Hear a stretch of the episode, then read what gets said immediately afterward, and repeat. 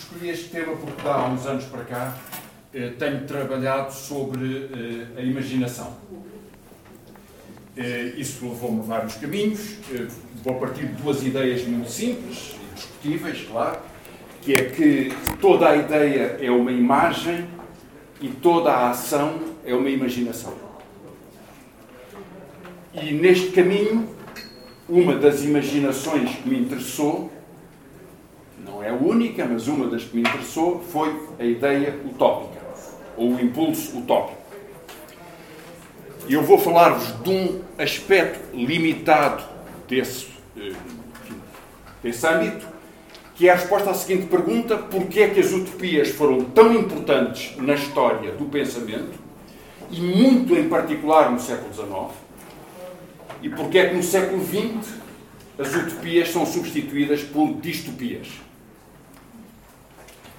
Eh, vou fazer isso apresentando-vos algumas imagens e comentando-as, portanto, não é uma história que vos quero contar, mas é um conjunto de histórias sobre eh, imagens a título mais de exemplo do que de teoria.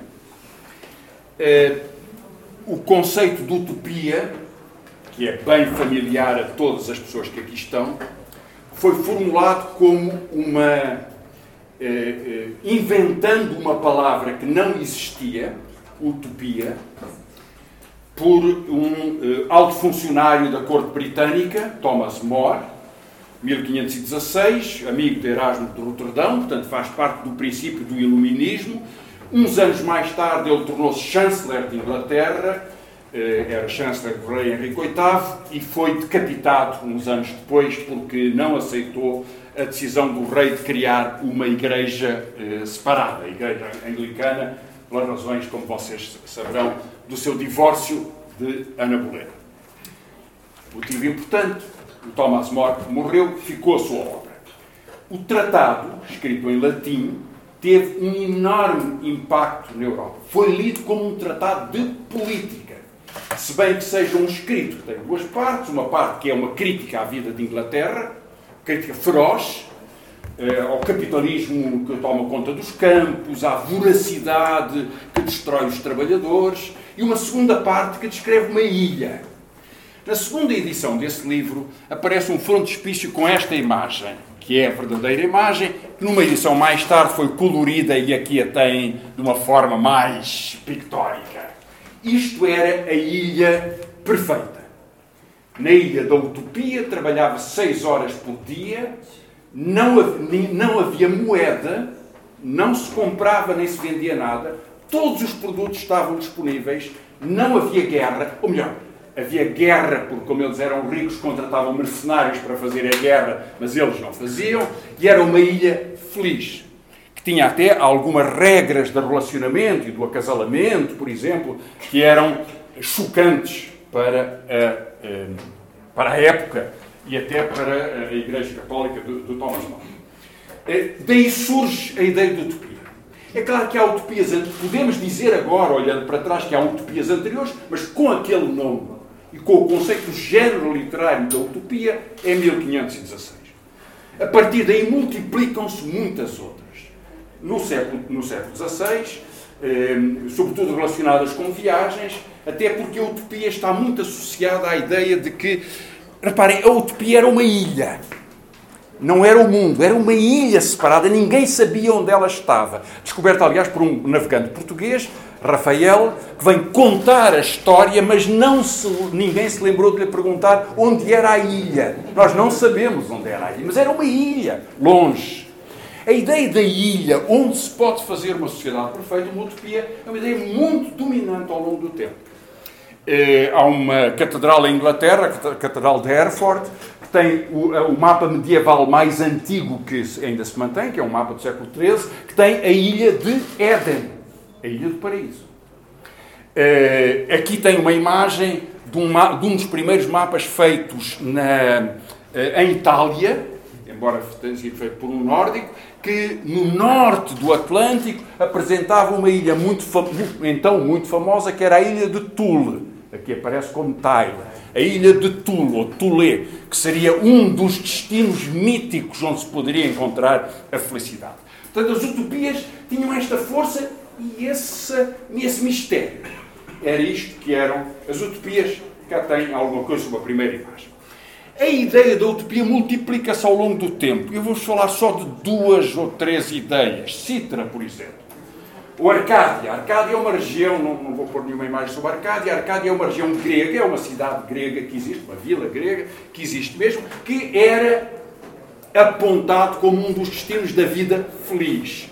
A outra é Citra, faz muito parte, que vai buscar a poesia uh, da antiguidade e, neste caso, é um, um quadro muito célebre de um, uh, de um francês, Watteau, 1717, portanto, século XVIII, tem uma viagem para Citra esta viagem tem uma particularidade muito enfim, tem várias particularidades curiosas. São, isto é a partida.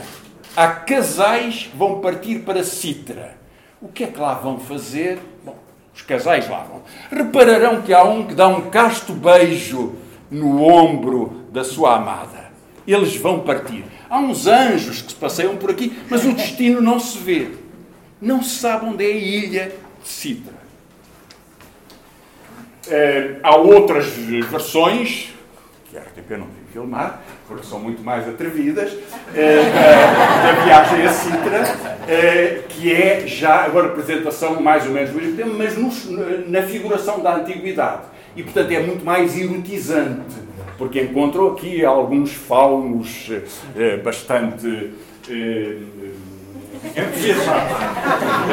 umas senhoras que dançam, música, uns sábios, há sempre uns sábios neste contexto. Portanto, a ideia de que a ilha utópica existia vai sendo reproduzida ao longo do tempo.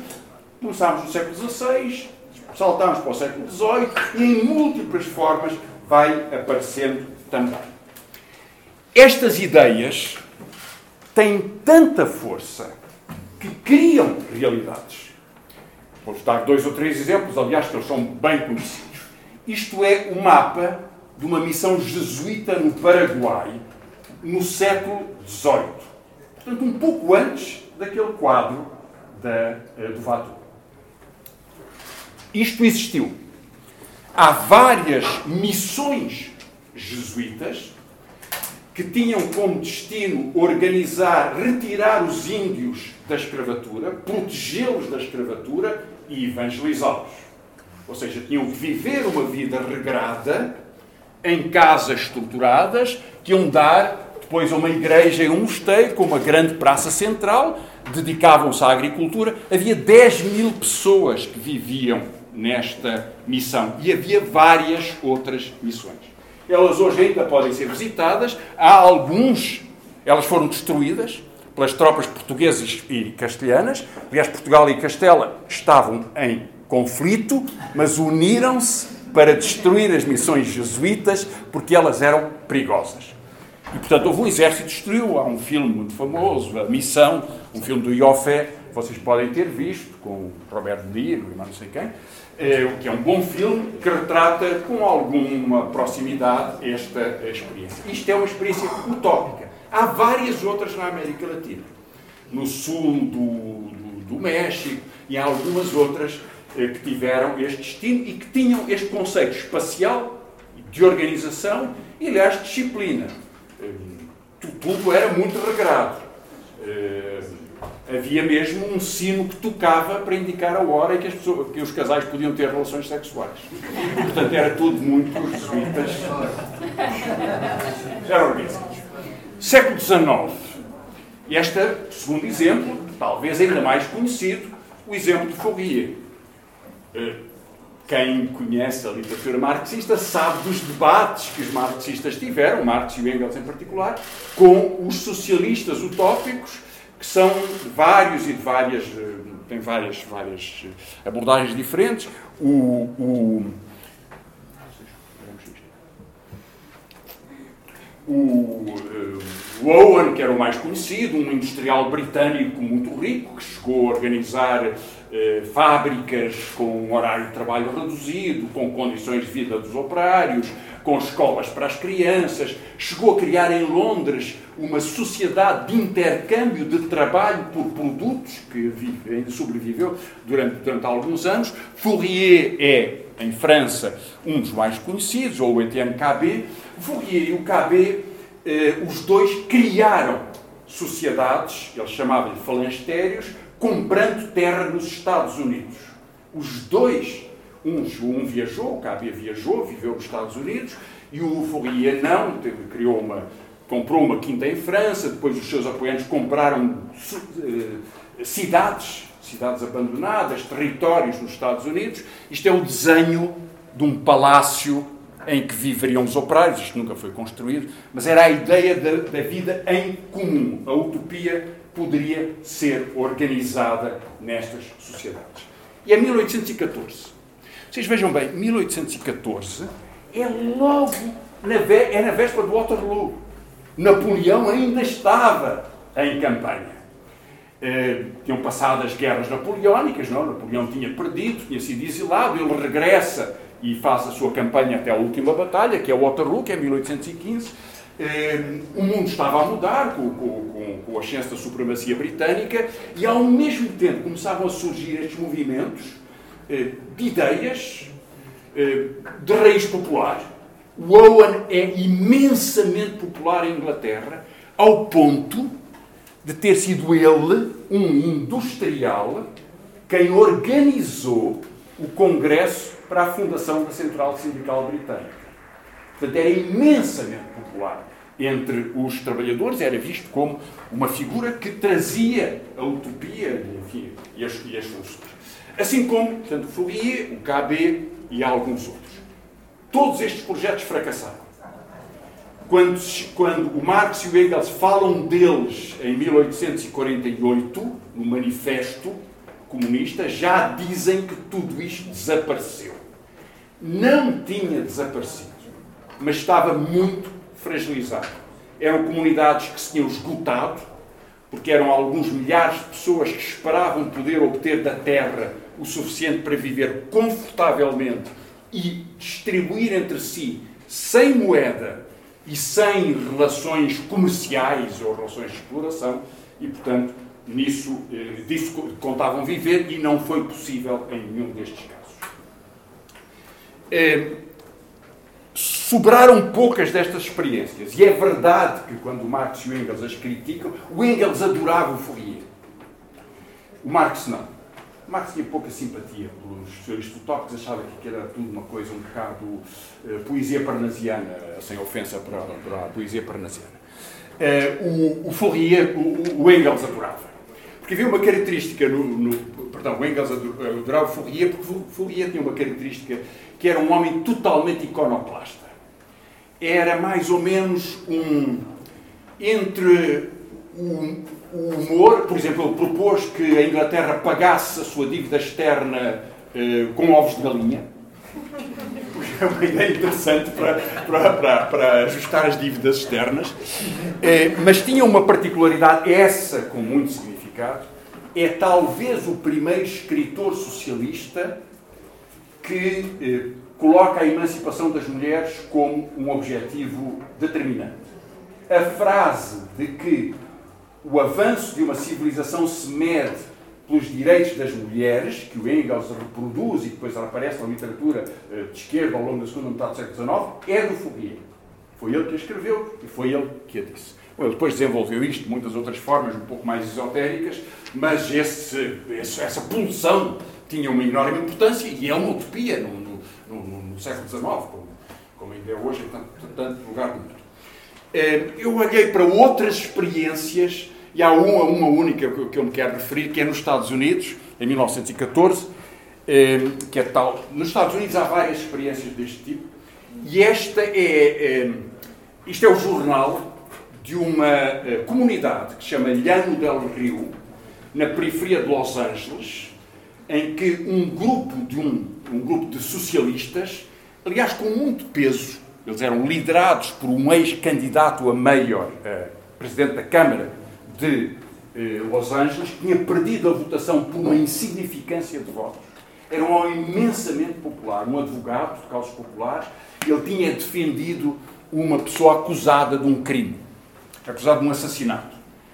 E, como vocês podem imaginar, hoje, como naquela altura, um advogado que defende alguém que é acusado de um assassinato, isso foi usado na sua campanha eleitoral, e ele perdeu por uma unha negra. O facto é que decidiu abandonar Los Angeles e, com milhares de apoiantes e de jovens socialistas, foram viver em Llano del Rio. Ainda há alguns restos disto, porque isto durou cerca de 10 anos. Aqui tem o jornal, da Western Comrade, eh, que anunciava a criação de uma fábrica de filmes. Entre muitas outras coisas que eles fizeram, fizeram uma orquestra, fizeram e quiseram criar um estúdio cinematográfico, além de publicar um jornal, porque percebiam que isso fazia parte da sua vida. Bom, divisões, dificuldades económicas, estavam no deserto, dependiam da água, tinham muita dependência dos conflitos com os seus vizinhos, isto acabou por desaparecer. A ideia de que a utopia promete abundância está presente em todo o discurso utópico. Isto leva-nos um bocadinho para trás, voltamos ao século XVI, portanto, isto é pouco, 50 anos depois do eh, Thomas More escrever a Utopia, e é um quadro de um pintor flamengo famosíssimo, Peter Bruegel o Velho, há um Peter Bruegel o Novo, um quadro dele está no Museu da Arte Antiga. Peter Bruegel era um dos, um dos uh, pintores, cá estão as imagens, que retratava da forma mais cáustica a sociedade do seu tempo. Ele tem quadros espantosos sobre a especulação financeira. Se alguém quiser falar da especulação financeira, a primeira grande crise financeira conhecida e registada no tempo moderno, digamos assim, é a crise das tulipas, a especulação das tulipas, o preço das tulipas multiplicou-se por, por, fortunas, e ele fez um quadro que é uma população de macacos a distribuírem tulipas e a negociarem tulipas. Não, não podia haver forma mais, mais direta de se referir aos seus contemporâneos e aos financeiros desta sociedade. Mas este quadro é sobre uma utopia. E é a utopia da abundância. De uma forma que não poupa. Portanto, vocês têm aqui um soldado, um padre e um funcionário que estão a dormir.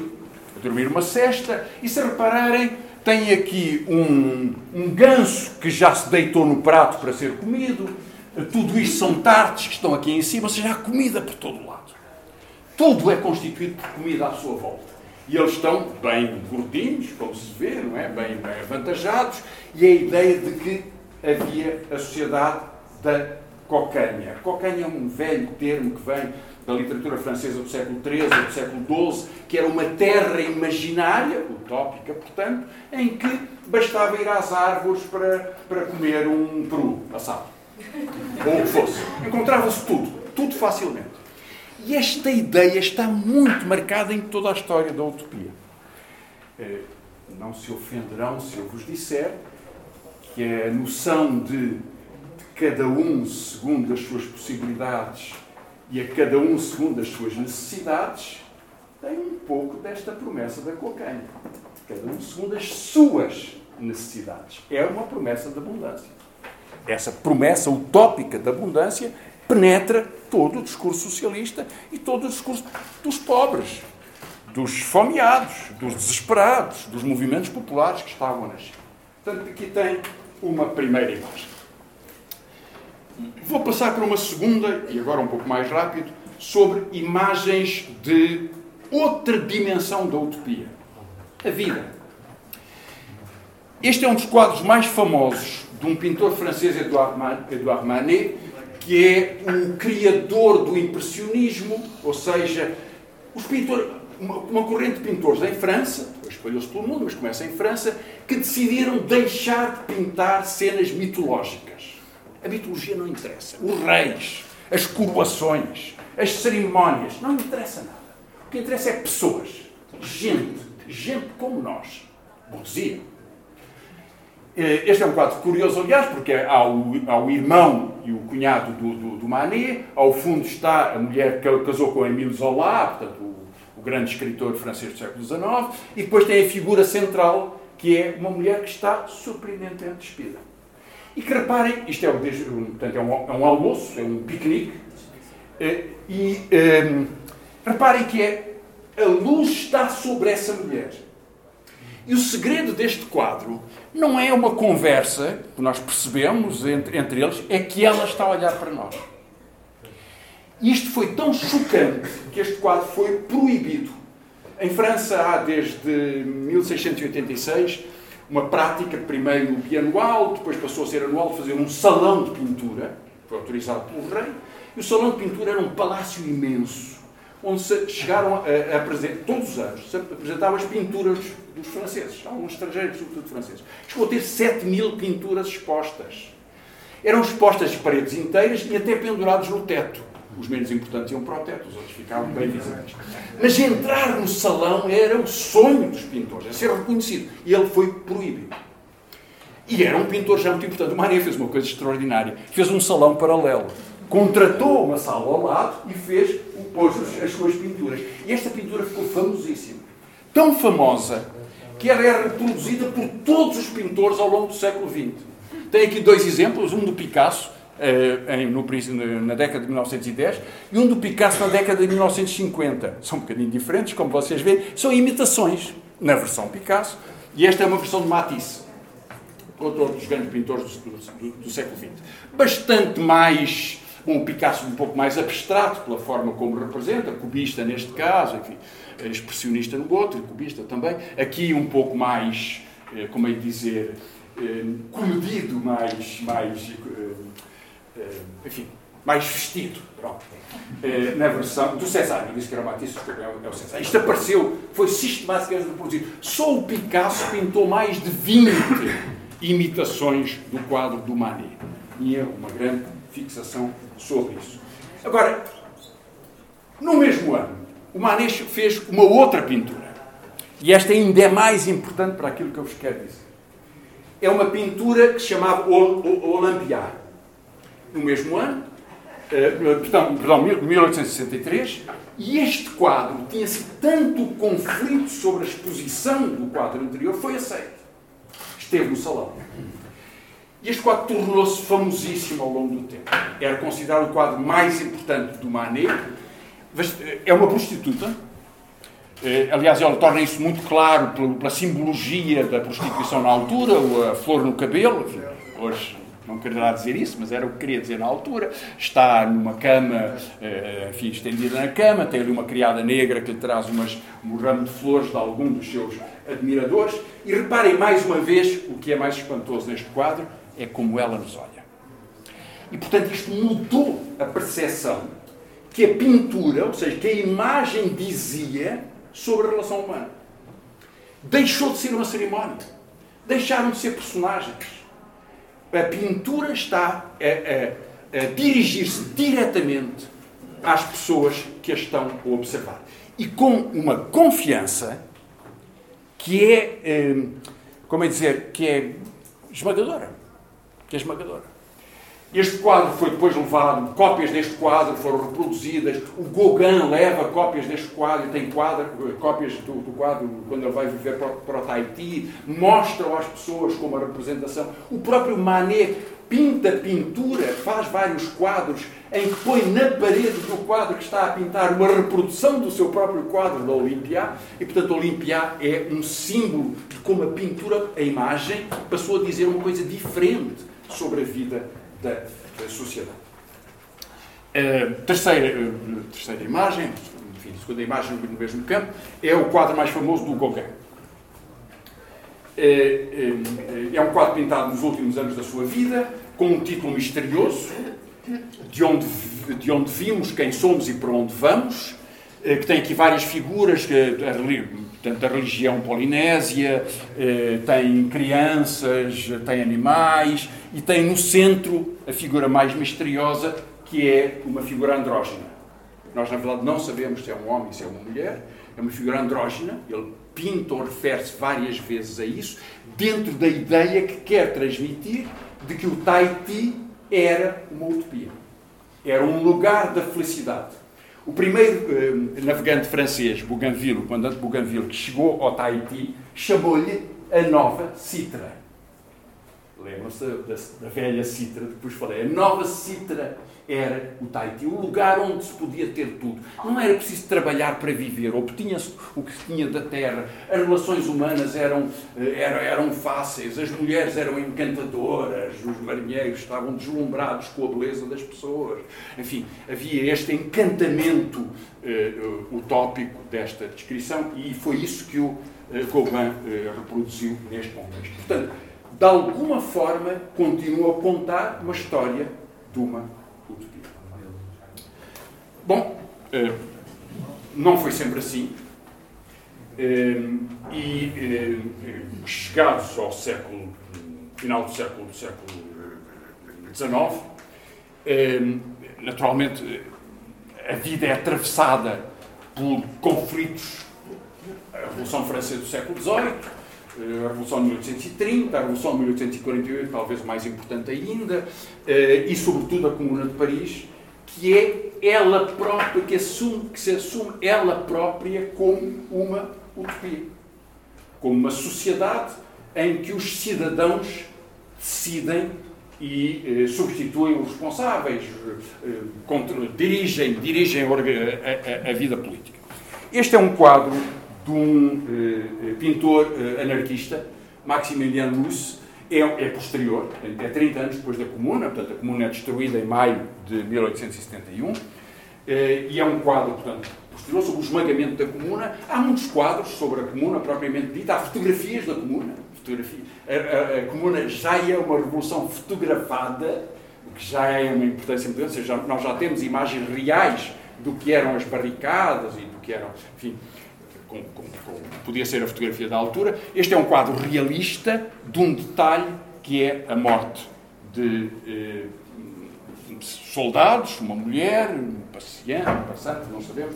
Ou seja, eh, eh, era uma forma de mostrar o, o, fim, a destruição, o silêncio, o desaparecimento da, eh, daquela experiência que, que o Marx, aliás, foi dos primeiros a tratar ele próprio como uma utopia em realização.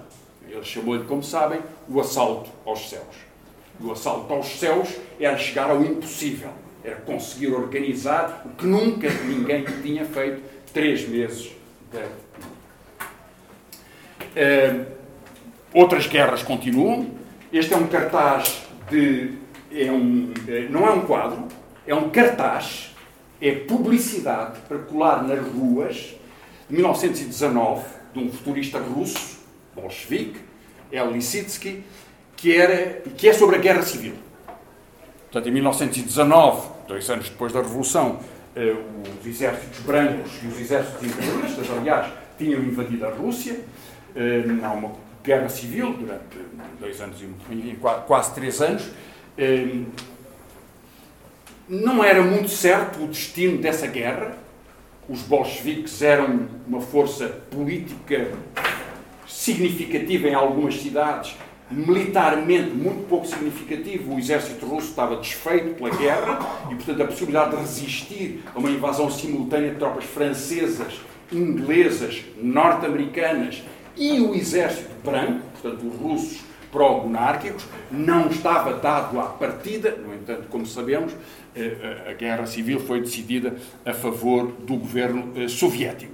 E esta representação é isso mesmo. Portanto, o, eh, os, digamos, a, a flecha, a força vermelha que eh, derruba ou que entra, que destrói a bolha branca. Portanto, aqui tem uma continuação da guerra. Agora, ao olhar para o século XX, começa com a Revolução Russa, eh, perdão, com a Primeira Guerra Mundial e na sequência com a Revolução Russa, eh, poderíamos dizer, bom, mas é assim tão diferente do que se passou no século XIX, quando estas eh, utopias floresciam. Não houve revoluções sangrentas, não houve destruições, não houve guerras, não houve prolongamento de violência. Sim, houve. Embora o século XX sejam as maiores guerras da história mundial, as mais destrutivas, a Primeira e a Segunda Guerra Mundial, e com expressões da organização da destruição, do exterminismo, que nunca tinham sido conhecidas até então. Auschwitz ou Hiroshima. Nagasaki. Ou Dresden, se quisermos até, para falar de um crime de guerra do outro lado. E, portanto, esta, esta uh, destruição sistemática, esta potenciação político-militar, esta indústria da guerra e da morte, ganha um predomínio tal, ela chegou a ser tratada por um presidente norte-americano, como sabem, ele próprio, por, uh, pelo perigo do complexo industrial e militar. E nesse contexto, as obras da, as grandes obras da literatura que vão surgindo, as mais conhecidas, são distopias. Ou seja, são as descrições de sociedades presentes ou futuras em que não queremos viver. Em que é perigoso viver. A primeira, eh, na verdade, a primeira é o Nós, dos Amiatin. Os Amiatin eram um bolchevique, um velho bolchevique, tinha estado preso em 1905, fazia parte da, da estrutura do partido desde sempre, e em 1922 entram em conflito com, com, enfim, com, com, o governo soviético. E uns anos mais tarde foi permitido até sair, ele foi viver em França, e escreveu um livro que se chama Nós, que é eh, uma descrição sobre a indústria, a industrialização e a submissão do trabalho num regime totalitário em que não há nenhuma possibilidade de expressão. Uns anos mais tarde, 1932, o Aldous Huxley publicou um livro, que algumas das pessoas aqui presentes terão lido, chamado Admirável Mundo Novo. O Aldous Huxley era um homem estranho. Eh, ele aparece em movimentos anti-guerra, portanto com posições de esquerda, era adorado por setores de extrema-direita, eh, era meio esotérico, vai viver depois para os Estados Unidos, numa comunidade mística, enfim. Ele próprio escreveu um livro contra o seu admirável mundo novo, o admirável mundo novo é a descrição do industrialismo, não é? É honrar a Ford. Ford é Deus. Ford substitui Deus. E, portanto, há uma mistura de stalinismo, de repressão stalinista e de repressão fordista, capitalismo industrial puro. É isso o seu livro. Ele, uns anos, 30 anos mais tarde, em 1962, um dos últimos livros que escreveu, é, é uma é, desconstrução para dizer que ainda é possível uma utopia, ao contrário do que ele tinha sugerido. Mas a que tem mais impacto de todos é publicada em 1949 por um homem de esquerda, George Orwell, tinha combatido na Guerra Civil de Espanha em 1937. Eh, e, portanto, fazia parte do, enfim, do partido, fez parte de um partido de esquerda, o ILP, eh, em, na Grã-Bretanha. Eh, e publica em 1949, quase no fim da vida, ele morreu com 50 e poucos anos, um livro que ficou muito famoso, 1984. Tem aqui uma ilustração de um grande ilustrador português, o André Carrilho, para a recente edição do livro eh, que foi feita. E em alguma medida, este livro representou o arquétipo da distopia no século XX é talvez o livro mais famoso, mais comentado, mais reproduzido e que serve de referência a, a, a estas, este desenvolvimento. A última imagem que eu vos quero dar, eh, tem um pouco em vos expor, na verdade é um assunto sobre o qual eu sei muito pouco, e eu aprendi, como aprenderam todos os estudantes, que nunca se vai a um exame correndo o risco de saber menos do que os professores. Portanto, pode haver aqui alguém que saiba muito mais de ficção científica do que eu. Só há pouco tempo é que comecei a ler, precisamente por causa disto da imaginação, mas reparem, e alguém me iria dizer, e portanto eu antecipo-me, ah, mas no século XX não há só o desaparecimento das utopias, há algumas utopias no século XX, ou o predomínio das distopias. Também há ficção científica. E há, aliás, um autor, Frederick Jameson, que diz que as utopias são um subgénero da ficção científica e que ficção científica é sempre a imaginação sobre o futuro. Não é bem verdade. Quase toda a ficção científica é a imaginação sobre o passado. Aliás, as grandes obras da ficção científica, eh, eh, ou algumas delas, são a imaginação de sociedades feudais. Eh, é o caso do Dune, talvez um dos mais famosos, 1965, do Frank Herbert, que, eh, que, escreveu seis edições. Vocês viram de um, talvez, no, no, no, cinema, ou talvez o tenham lido. Ele escreveu seis sequelas do, do, do Dune. A partir daí tornou-se uma indústria. O que é facto é que é um grande livro, e é um livro sobre uma sociedade futura feudal, em que são casas feudais que lutam pelo território e por um bem fundamental, que é uma droga. Uh, aqui tem a versão de cinema, há duas versões, não? É? David Lynch e agora o de Villeneuve 2021, já está anunciada também passe a, publicidade, agora a segunda parte deste, deste filme. Portanto, a ficção científica é também uma imaginação de sociedades. Mas é uma imaginação. A, a Ursula Le Guin, uma das grandes autoras de, de ficção científica do século, do século XX, que tem distopias e utopias, incluindo utopias feministas e distopias tecnológicas, eh, enfim, que escreveu, ela própria dizia: Nós na ficção científica nunca escrevemos sobre o futuro, escrevemos só sobre o presente. Só escrevemos sobre o presente. Estamos sempre a imaginar o presente. É sempre mentira, mas é uma mentira sobre o presente. E em alguma medida eh, era o que suponho que ela quereria ser. Eu creio que não, não vos proponho nenhuma explicação eh, determinista, a arte é o que as pessoas criam, a cultura é formada nas sociedades, exprime as sociedades, avança sobre elas, antecipa, eh, atrasa. É, é, é como é, mas eu não, não pretendo fazer nenhuma, nenhuma generalização eh, neste contexto sobre isso, vocês não me poupariam, eh, mas queria simplesmente apontar-vos algumas das, das indicações, ou alguns dos sintomas, ou alguns dos sinais de como a, a, a energia utópica que vem século XVI e que depois ganha corpo social com o proletariado no século XIX, é, é esmagado pelas distopias e pelo pensamento, pelo terror tecnológico e pelas eh, angústias do século XX e do século XXI. Eh, como será a partir de agora? Isso, alguns de nós estaremos aí para escrever como vai ser.